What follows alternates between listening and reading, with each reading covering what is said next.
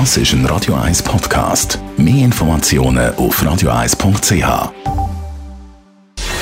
Gesundheit und Wissenschaft auf Radio 1. Unterstützt vom Kopfwehzentrum Irlande Zürich. www.kopfwww.ch es gibt sicher viele, die froh sind, dürfen sie jetzt endlich mal wieder ins Büro arbeiten und müssen nicht alles aus dem Homeoffice machen.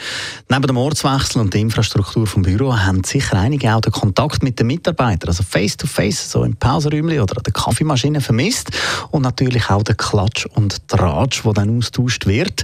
Während für die einen so Tratsch eigentlich belanglos und unprofessionell ist, sagen Expertinnen und Experten, dass Reden über andere hinter ihrem Rücken ein nützliches Werkzeug kann sein, um sich am Arbeitsplatz zurechtzufinden und wichtige Informationen zu erfahren.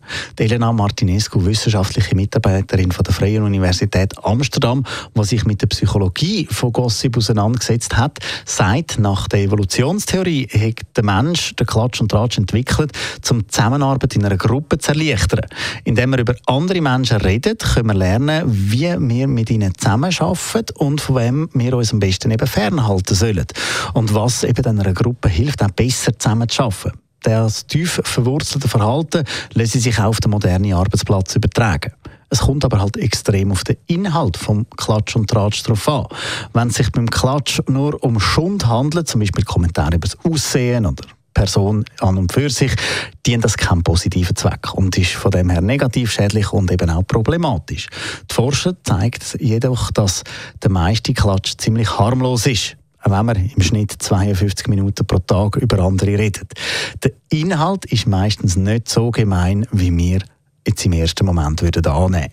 Negativer Klatsch gibt den Beteiligten das Gefühl, über die andere Person ja, sich überlegen zu sein und steigert das eigene Selbstwertgefühl. Das hat eine Studie aus dem Jahr 2014 gezeigt.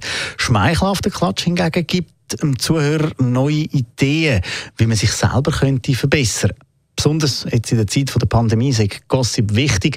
Es handelt sich da um eine Art Abwehrmechanismus, wo man auch Ängste können überwinden können. Praktisch also das Getratsche, ein schlechtes Gewissen, können wir also das nächste Mal, wenn wir hinter dem Rücken von jemandem über diese Person reden, einfach mal auf der Seite lassen, solange es eben nicht bös gemeint ist.